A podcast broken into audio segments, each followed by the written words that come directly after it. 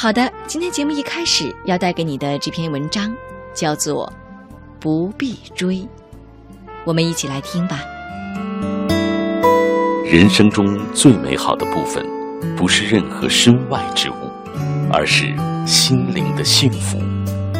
丽娜品读时间，聆听美好，享受心灵的宁静。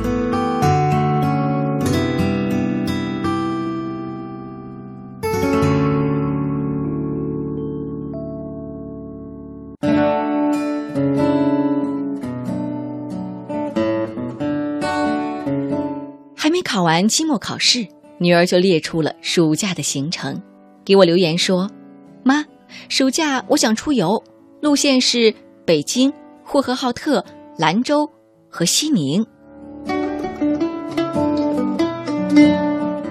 从去年高考完，女儿就有了独自出游的计划，第一站便是南京。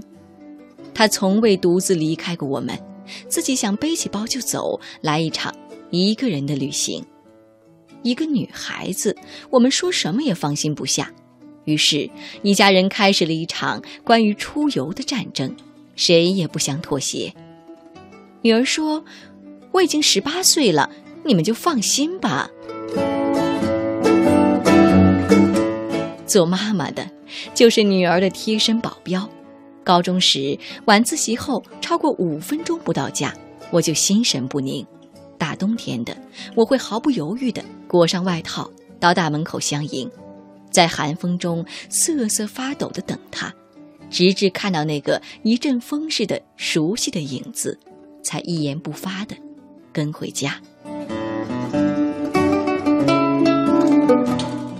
为什么不跟同学一起或者跟团呢？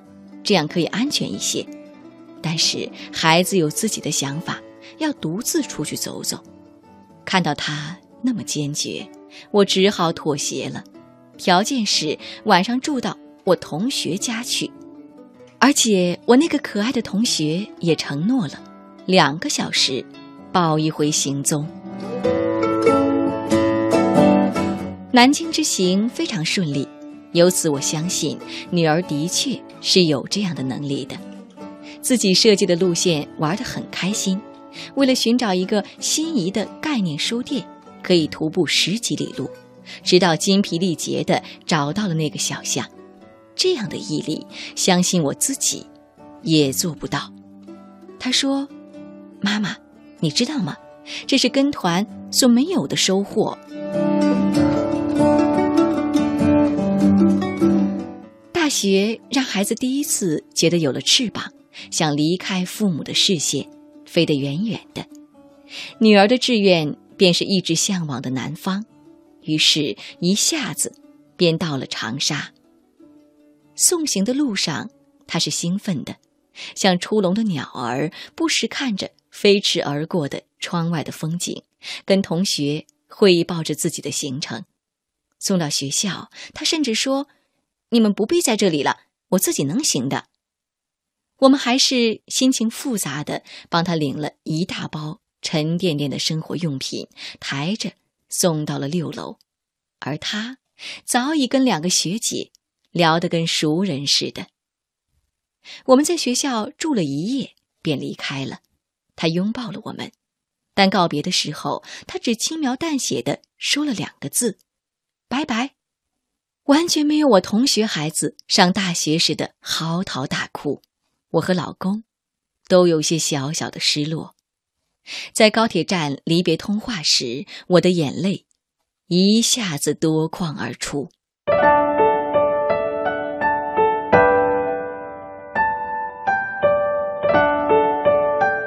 去年元旦三天假期，女儿便定好了去武汉的行程，还是自己独行，相隔千里，无力阻挡，只得嘱咐她加强联系。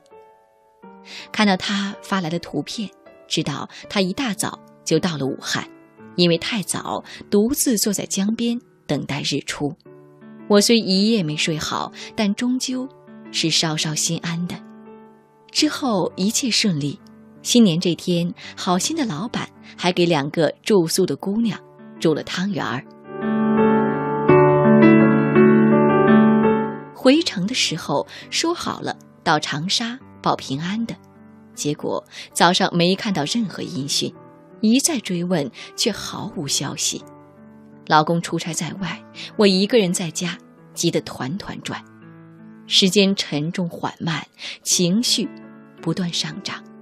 我终于忍不住告诉老公，女儿暂时失联的事情。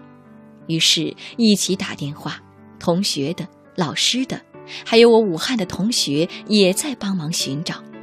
上午十点多，大家开始着急了。作为母亲，我已濒临崩溃。电话里，对着二十年未见的同学。忍不住放声大哭起来。老公做了马上飞去长沙的准备，甚至打了长沙的报警电话。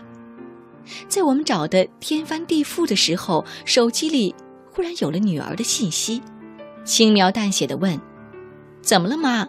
我手机没电了。”那一刻，我仿佛蹦极一般从天空落到了地面，也轻描淡写的说。平安就好。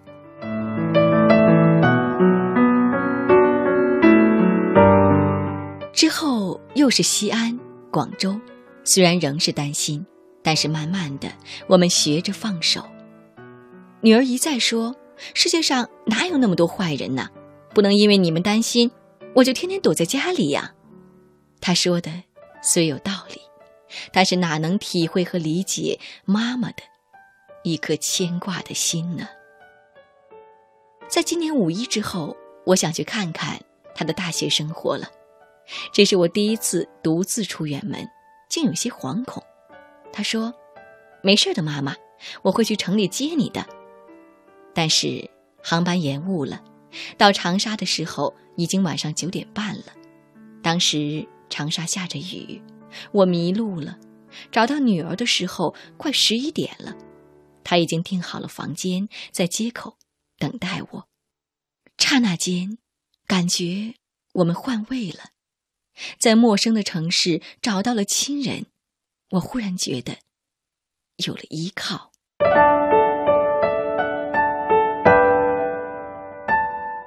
第二天，我跟着女儿穿街走巷，逛遍了太平街、大商场。面前的女儿穿着白衬衫。红裙子，长长的披肩发，不管我承不承认，她真的长大了，有了自己的思想，以及我看不到的世界。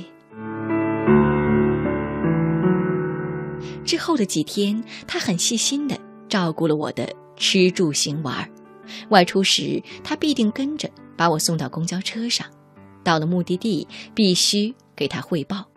回程时会有温馨提醒，过了五点钟就没有回程的车了，老妈赶紧回吧。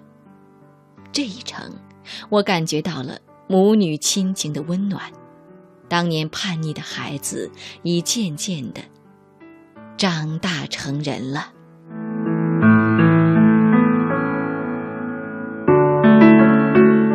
龙应台在《目送》里说：“所谓父女母子。”是一场缘分，是今生今世目送孩子渐行渐远，而他用背影告诉你不必追。